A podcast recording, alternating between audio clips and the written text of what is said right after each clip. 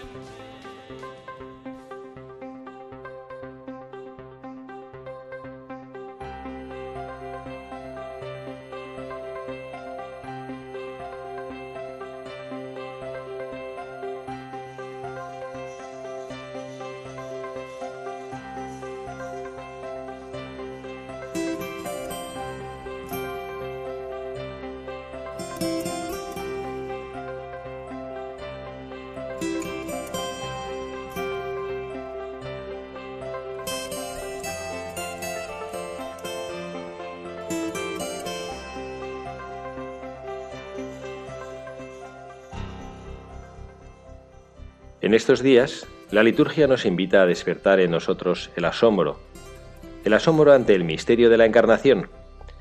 La fiesta de Navidad es quizá la que más despierta esta actitud interior.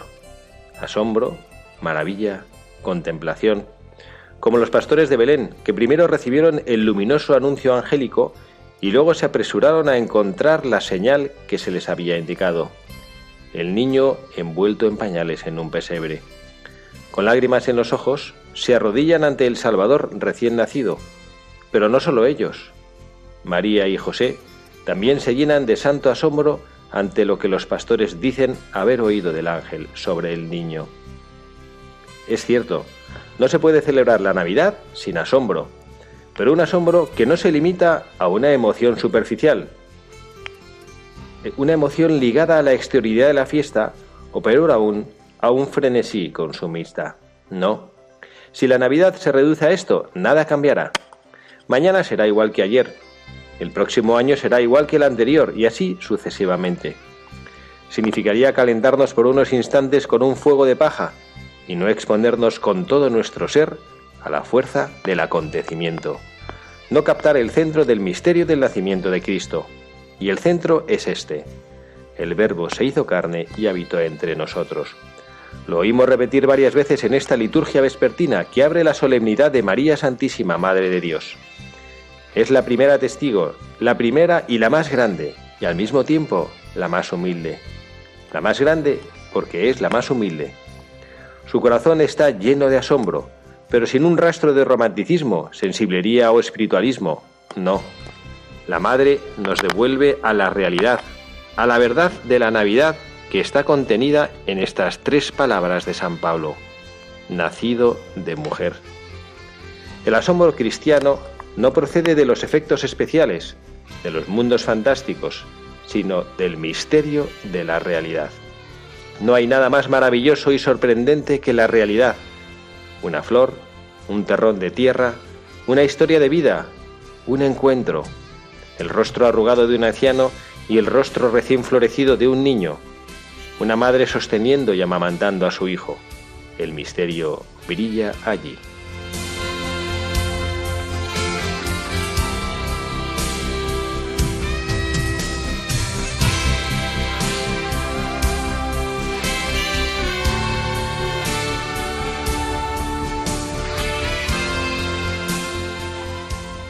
Muy buenas tardes, queridos amigos, buscadores de la verdad en este último programa del año de Radio María, en el que nos ponemos con el Señor a dar gracias. Lo hemos hecho, como siempre, con el Santo Padre, el Papa Francisco, que nos ha recordado y lo ha hecho en el lo hemos hecho utilizando un texto de él que nos recuerda en el año pasado este tiempo del Te Deum de acción de gracias. En eso consiste la acción liturgia del fin de año, la acción de gracias al Señor, dar gracias por todos los bienes que nosotros hemos recibido, pues el Papa nos recuerda esto y es lo que queremos hacer en nuestro, bueno, pues en este último programa, en este último sábado del año, en el que nos ponemos a los pies de la Santísima Virgen María para darle las gracias. Lo hemos hecho también cuando acabamos de acabamos nosotros de bueno, pues de recordar el que hemos celebrado ayer también una fiesta preciosa, que es la fiesta de la Sagrada Familia. Por lo tanto, bueno, pues hoy sábado 31 de diciembre Estamos todavía en la octava de Navidad, tenemos una cantidad de cosas tremendas por las cuales celebrar y darle gracias al Señor. Lo hago quien siempre está con ustedes aquí en el programa de Buscadores de la Verdad, el padre Javier Cereceda, y también tenemos, nos acompaña como siempre, aunque esta vez en la distancia, Carla Guzmán, que le hemos pillado viajando. Carla, buenas tardes. Muy buenas tardes, padre, y muy buenas tardes a nuestros queridos oyentes de Buscadores de la Verdad, aquí de Radio María. Muchas gracias por hacer, aunque sea, eh, ya, me, has adelantado que vas a estar poco ratito con nosotros en el programa, pero bueno, que has querido también hacerte presente para despedir el año y desear a nuestros oyentes en, esta, en estos últimos coletazos de la octava de Navidad lo mejor para este año que comenzamos. Sí, la verdad que, perdón si no se me escucha muy bien, pero voy aquí eh, de, viaje en el coche pero no quería eh, dejar de agradecer a tanta gente ¿no? que ha rezado por Pedrito este año, que gracias a Dios está aquí, sigue con nosotros, que está perfecto, que es un milagrazo. Y mm, agradecer el cariño, las oraciones de tanta gente que ha estado ahí acompañándonos. Y nada, y por eso me hacía, me hacía especialmente ilusión aquí en este último día del año. Bueno, pues nada, viene muy al caso porque nosotros que queremos hacer este programa a caballo entre la Sagrada Familia y la Acción de Gracias, pues bueno, una de las de los miembros de este programa, fundadores de este programa, que quiera también acabar el año dando gracias, pues bueno, pues viene muy al caso. Gracias a ti por estar con nosotros y, bueno, pues no sé, también compartir, tú que eres madre de familia y que es una madre luchada de familia, pues también ayer celebramos la Sagrada Familia, me imagino que tú pues es una fiesta que tienes especial cariño. La verdad que yo siempre digo que para mí eh, la familia es mi mayor tesoro. Y yo creo que es eh, el mayor regalo ¿no? que, que, podemos tener. Una, y, es verdad que en estas, eh, ¿no? justo ahora en, Navidad es como cuando más vives la familia. Yo que, vivo fuera, o sea, que soy de fuera de Madrid, pues me he ido a reencontrarme con mi familia, que te hace como especial ilusión y que es verdad que a veces igual pues tendremos roces, pues como cualquier cosa, pero que hay que, que, que, luchar por la unidad familiar, además en estos tiempos que nos atacan tanto, y rezar mucho, ¿no? Por la familia, como hacía Santa Mónica, que ya no para de rezar por su hijo, por su marido y un santazo tenemos a San Agustín. Así que nada, que yo para mí, la familia, yo no sé qué haría si mis padres, mis hermanos, mis hijos, Así que, un gran día, un gran día.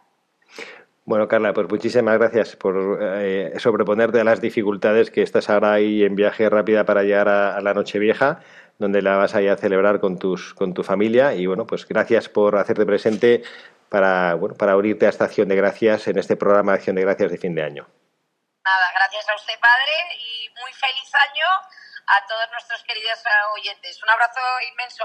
Gracias, gracias, Carla. Bueno, pues nosotros continuamos. y que Carla ya sabía que no iba a poder estar grabando el programa, aunque estamos fuera de Madrid todos, pero quería hacerse presente y bueno, sumarse a lo que en este día, que tradicionalmente la Iglesia reza al final el Te Deum, esta acción preciosa, esta oración de gracias a Dios. A ti, oh Dios, te alabamos, a ti, Señor, te bendecimos, a ti, eterno Padre, te venera toda la creación. Bueno, esta oración preciosa que hacemos para mirar hacia atrás y darnos cuenta de la cantidad de cosas que el Señor nos ha concedido. Es un compromiso que nosotros los cristianos deberíamos tener y lo hacemos también junto a la Sagrada Familia. Bueno, pues en este programa que además también va a ser un poco corto porque por necesidades de producción nos han pedido que, bueno, pues que sea breve, tiene que ser media hora. Vamos a hacer un poquito atropellado todo para poder decir todo y compartir todo lo que quisiéramos compartir, pero bueno, no me quiero, no quiero omitir recordar la dirección, nuestra dirección a, través de la cual nos pueden contactar, en, escribiéndonos a Buscadores de la Verdad, Radio María, Paseo de Lanceros 2, 28024 Madrid o si no, al correo electrónico de nuestro programa, buscadores de la verdad, arroba radiomaria.es. Bueno, como saben nuestros, nuestros seguidores habituales, nuestros buscadores de la verdad habituales, saben que nosotros en este momento del programa buscamos algún buscador de la verdad, algún santo al cual mirar para ver, bueno, pues cómo nosotros podemos aprender algo Y yo les he dicho ya que quería este último programa del año hacer como una pequeña mezcla entre, entre dos cosas.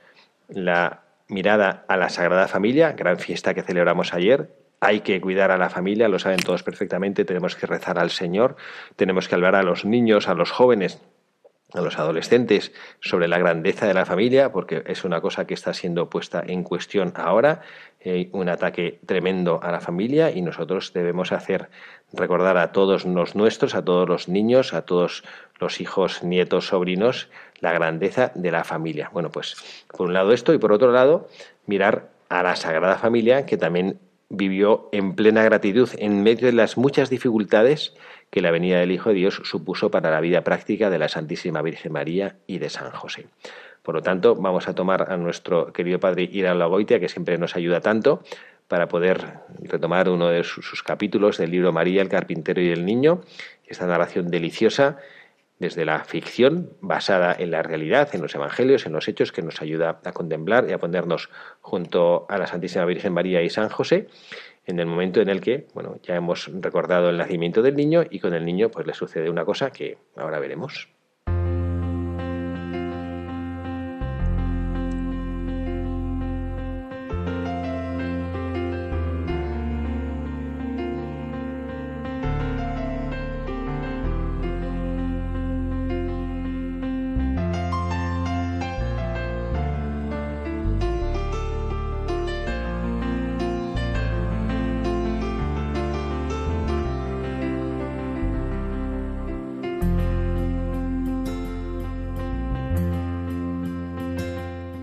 Noche pasaron cosas muy extrañas. Los magos habían plantado sus tiendas a la salida del pueblo y habían decidido echarse a dormir temprano, para poder emprender el regreso también temprano a la mañana siguiente. Pero ¿no llevarían una hora dormidos cuando despertaron los tres, casi simultáneamente? Recogieron sus tiendas, montaron sus dromedarios y salieron sigilosamente hacia el sudeste por caminos poco frecuentados. Se cree que doblaron el mar muerto por el sur y que desaparecieron hacia el oriente. De ellos nunca más se supo. En casa de María, entre tanto, quedaba aquella noche bastante vajilla por fregar. En el banquete que dio a los magos, María empleó toda la cerámica buena que le habían regalado las amigas el día de la boda. José, modelo de todos los futuros esposos, se puso a ayudar a María en el fregado mientras los dos recordaban los acontecimientos del día. No metas tanto ruido con los platos que me vas a despertar al niño. José frenó la marcha del sufragado. Lo que ocurría es que, después de un día tan intenso, se sentía eufórico. Hasta entonces se habían acumulado las complicaciones y las dificultades en su familia. En cambio, el acontecimiento de hoy no había traído consigo dificultad alguna. Al contrario, precisamente era esto lo que le estaba diciendo a María, mientras acababan con el fregado y recogían las cosas. Parece que el Altísimo piensa que ya nos ha probado bastante. Tal vez tendríamos que ir pensando en volver a Nazaret a llevar una vida más tranquila y más libre de preocupaciones. María duerme tranquila. José, con un candil en la mano, mira a la madre y al niño, oyendo sus respiraciones, rítmicas, reposadas. Le da pena turbar la paz y el reposo con que duerme María. Aguarda un poco más, antes de despertarla para darle la mala noticia. Todavía tiene él que preparar muchas cosas. Hay tiempo, aunque no mucho. Va de puntillas de acá para allá, llenando su saco de viaje de las cosas más necesarias. A José le tiembla la mano con que sostiene el candil, y el candil hace temblar en la noche las sombras, las paredes, los objetos todos de la casa de María. Le tiembla también por dentro el alma, por fin piensa que no puede esperar más sin despertar a María. Al fin y al cabo, un hombre no es capaz de prever y de preparar todo lo que necesitará el niño durante un viaje tan largo. María. Nada. Habrá que llamarlo un poco más fuerte. María, levántate. Tenemos que salir enseguida para Egipto. María, que está todavía medio dormida, lo primero que piensa es que a José le ha sentado mal la comida de la víspera y que tal vez está ahora con calentura. ¿Quién sabe si ese café que trajeron los magos y del que José tomó dos tazas Ir a Egipto, ha dicho José. Decididamente es calentura. Muy bien, José, pero ahora te vas a acostar. Te voy a calentar una taza de unas hierbas que son muy buenas para eso y a sudar se ha dicho, bien tapadito y sin moverte de la cama como un buen chico. José la detiene con un gesto definitivo. No, María, no tengo calentura. He recibido en sueños un aviso del cielo ordenándonos que salgamos inmediatamente para Egipto porque... porque Herodes busca al niño para matarlo. Esta última frase espabila a María completamente. Una mirada rápida e instintiva hacia la cuna. Sí, está allí, dormido.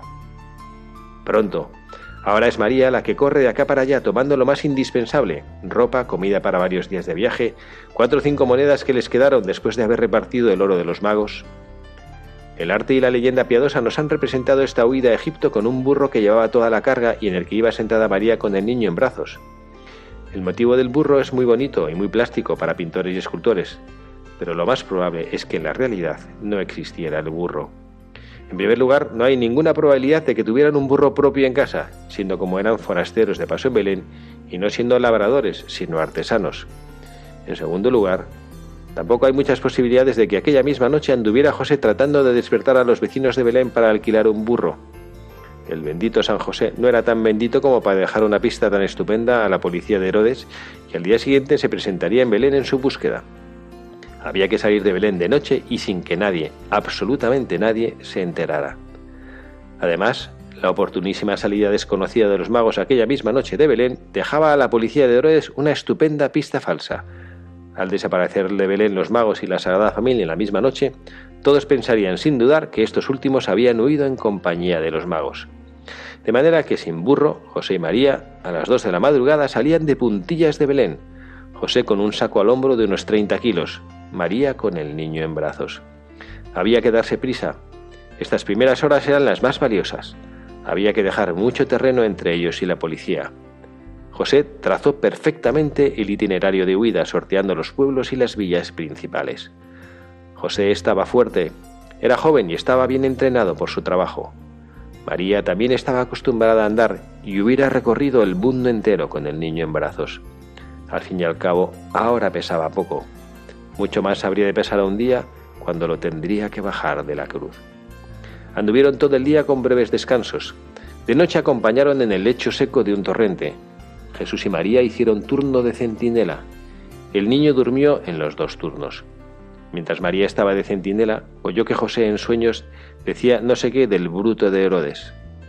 María pensó en lo santo que era José para no haber dicho ninguna de estas expresiones cuando estaba despierto. Al día siguiente, el niño rompió a llorar sin que ellos supieran por qué. No, ellos no lo sabían, pero el niño sabía muy bien que entonces mismo, en Belén, la policía de Herodes estaba asesinando a todos los niños pequeñitos. Otro día más y salieron de los dominios de Herodes. Llegaron a la ruta de las caravanas y no tardaron en divisar una caravana de camelleros que venían de Oriente a Egipto, trayendo alfombras, damascos y sedas. Se unieron a ellos. Eran gente buena, Hicieron sitio a María y al niño en un camello y cargaron también el saco de José. El niño, balanceado por el andar del camello, no decía nada, pero miraba la cara guapa de María y pensaba que su madre era la patrona de los emigrantes, de los deportados, de los que huyen de la policía, de todos los que después iban a tener que cruzar fronteras y alambradas con sus seres queridos de la mano y la angustia en el corazón. Detrás quedaba todo lo que habían tenido hasta entonces, delante del desierto y un país desconocido. José no sabía cómo se las arreglaría para sacar la familia adelante. María no sabía dónde encontraría un sitio para vivir. El niño sabía muchas cosas, pero no las quería decir.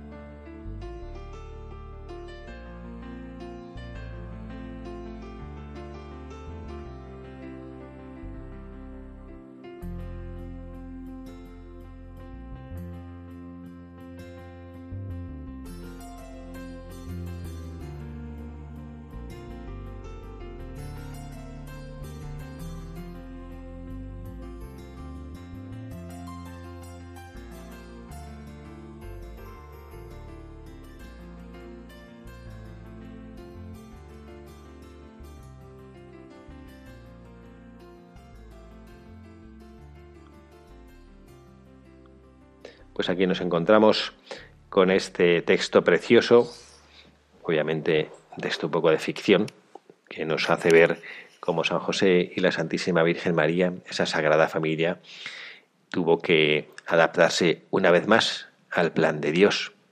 El Papa nos decía al inicio que hemos leído en el editorial este, bueno, esta reflexión sobre las cosas cotidianas que pasaban en torno a la vida del niño Jesús, la Santísima Virgen María y José. Yo recuerdo hace años cuando estudiaba eh, teología y hablando de los evangelios apócrifos, en uno de los autores decía que los evangelios apócrifos normalmente hacían, algunos de ellos, mm, gala de expresar como de una manera fantástica las cosas de la vida del niño Jesús. Y, y, cosas maravillosas que sucedían a su paso, cosas extraordinarias, casi sobrenaturales. Y que sin embargo los evangelios canónicos lo que hacían era mostrar las cosas cotidianas de la vida del niño Jesús. Ciertamente como que el Hijo de Dios tenga que huir porque le están persiguiendo para matarle, pues no hace ver como si hubiéramos hecho el guion en una película que fuera algo posible, que sucediera. Más bien mm, la policía hubiera tenido que huir ante el poder de este Dios que les habría rechazado, pero no. La vida del niño Jesús no difería prácticamente nada de la vida cotidiana de, de bueno, pues de los niños con los cuales la Santísima Virgen María también tenía la posibilidad de compartir la vida con niños de ahí de Belén, muchos de ellos pues que tuvieron que entregar la vida, lo hemos recordado el pasado día 28, el día de los santos inocentes, los santos mártires, este ejército de niños inocentes que dieron sus vidas por temor de Herodes. Este Herodes que no tenía ni idea, que no tenía nada que ver de este niño todo lo contrario, ¿qué hubiera pasado si Herodes hubiera sido un hombre de gran corazón que hubiera ido también a adorar de verdad, como decía, así tanto de engañar a los magos? Decidme dónde está, que yo también quiero ir a adorarle. ¿Qué hubiera sido si él de verdad hubiera querido ir a adorarle? ¿Qué diferente habría sido su vida? Este hombre temeroso, este hombre que acabó asesinando hasta a sus propios hijos también por miedo a, que le quitaran el trono. Bueno, pero esto es otra historia que no queremos ahora contar porque estamos nosotros tratando de recordar en nuestra vida con la Santísima Virgen María, con San José, que ellos a veces, pues bueno, decía que parecía, nos decía el padre Olagoitia en este texto, que como que ellos se las, se las prometían diciendo, bueno, mira, ya hemos pasado bastantes dificultades, hemos tenido que irnos de Nazaret a Belén para que naciera el niño, pero bueno, ahora vamos a volvernos, que ya después de mucha peripecia que hemos pasado, volvemos a vista nuestra vida ordinaria. Pues nada, de vida ordinaria nada, pum, a Egipto, a proteger la vida del niño y a buscarse la vida ahí, a tratar de trabajar y a ganarse la vida. ¿no?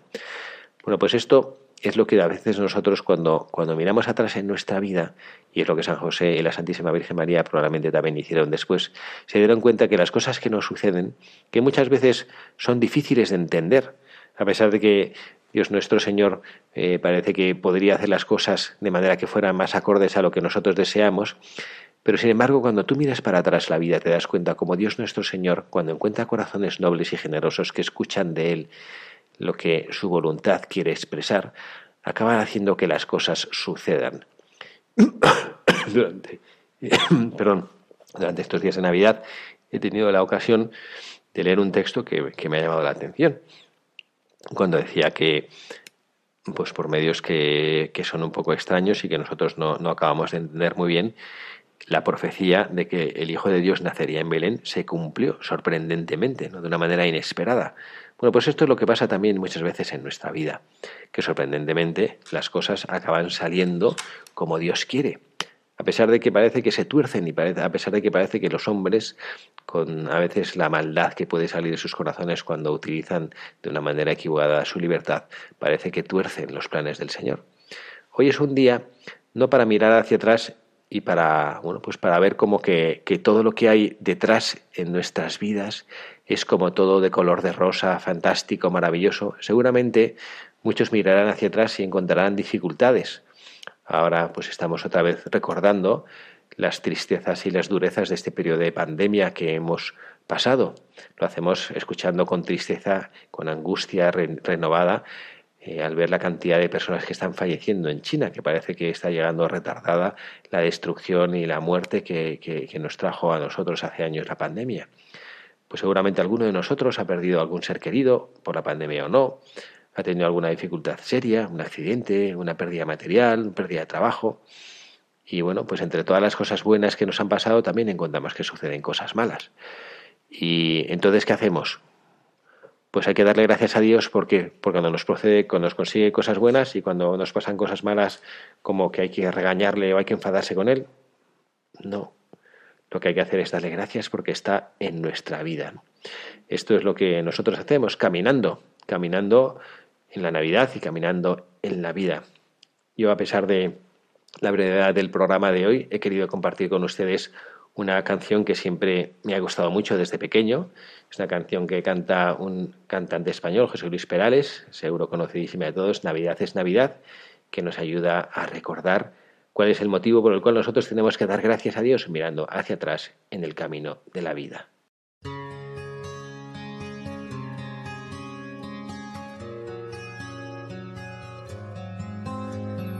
Navidad es Navidad, toda la tierra se alegra y se entristece la mar. Marinero, ¿a dónde vas? Deja tus redes y reza. Mira la estrella pasar. Marinero, marinero en tu barca un altar, marinero, porque llegó Navidad, marinero, marinero, haz en tu barca un altar, marinero, marinero, porque llegó Navidad. noches blancas de hospital, deja del llanto esta noche, por llegar, caminante sin hogar, ven a mi casa esta noche, que mañana Dios dirá, caminante, caminante deja tu alforja llenar, caminante, caminante, porque llegó caminante, caminante, deja tu alforja llenar, caminante, caminante, porque llegó Navidad. El soldado vuelve ya para curar tus heridas, para prestarte la paz. Navidad es Navidad, toda la tierra se alegra y se entristece la mar. Marinero, marinero en tu barca un altar, marinero, marinero, porque llegó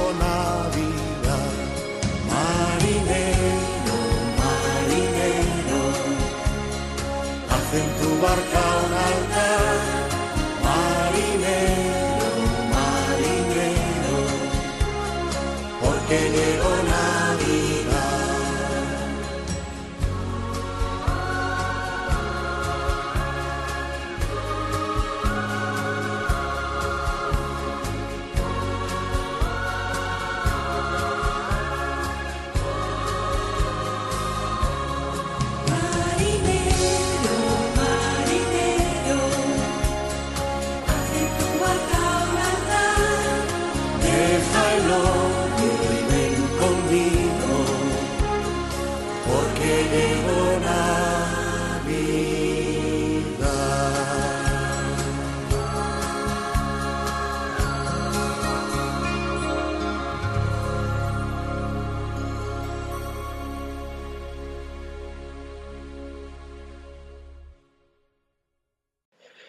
Deja el odio y ven conmigo, porque llegó la Navidad. Bueno, pues esto es lo que nosotros tenemos y queremos hacer, dejar el odio atrás, dejar todas las cosas y todas las dificultades que nos pueden afectar en nuestra vida, porque ha llegado la Navidad. La Navidad que queremos celebrar como siempre, con toda la familia de Radio María, con todas las, todos los programas y todas las personas que buscamos estar desde este lado de las emisoras junto a ustedes. Quería compartir, para quien no esté al tanto, que mañana el Papa Francisco presidirá en la Basílica Vaticana la Santa Misa en la solemnidad de Santa María, la Madre de Dios. El primero de enero del año 2023 será a las 10 de la mañana, hora peninsular. Esta solemnidad coincide con la Jornada Mundial de la Paz. Radio María les va a ofrecer en directo esta celebración y además seguidamente les ofreceremos el rezo del Angelus y la felicitación de Año Nuevo.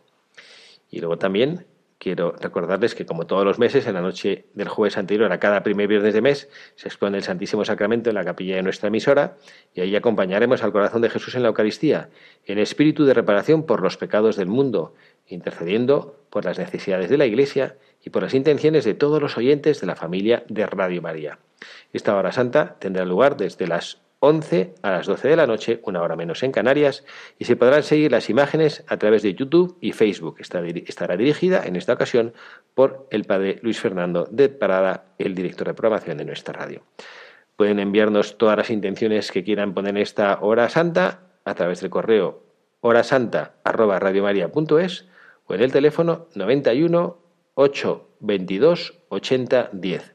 Esto hasta el miércoles 4 de enero. Bueno, pues viendo el reloj que corre a prisa, se nos ha ido prácticamente todo el tiempo que teníamos para este programa.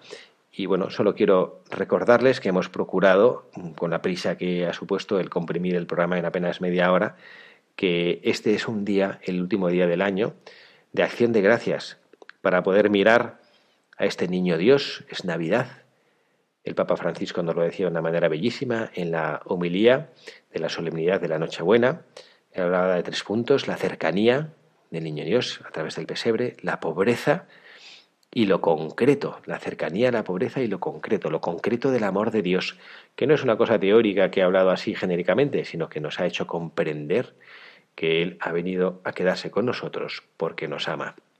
Querida familia de Radio María, gracias a todos por estar ahí, gracias por con su presencia hacer posible esta radio, gracias por estos meses que hemos caminado juntos a lo largo de este año, damos gracias a Dios por todo lo que nos ha concedido, por la vida que nos da, por la fe que nos sostiene, le damos gracias también por haber estado con nosotros en medio de las dificultades y le pedimos que podamos vivir juntos en familia, en familia de Radio María, también cada uno en su propia familia, este año que se nos da, este año nuevo, como regalo que Dios nuestro Señor nos da, que sea para mayor gloria suya y de la Iglesia. Gracias a todos quienes habla el Padre Javier Cereceda, les desea un muy feliz año nuevo, lleno de gracias y bendiciones del Señor.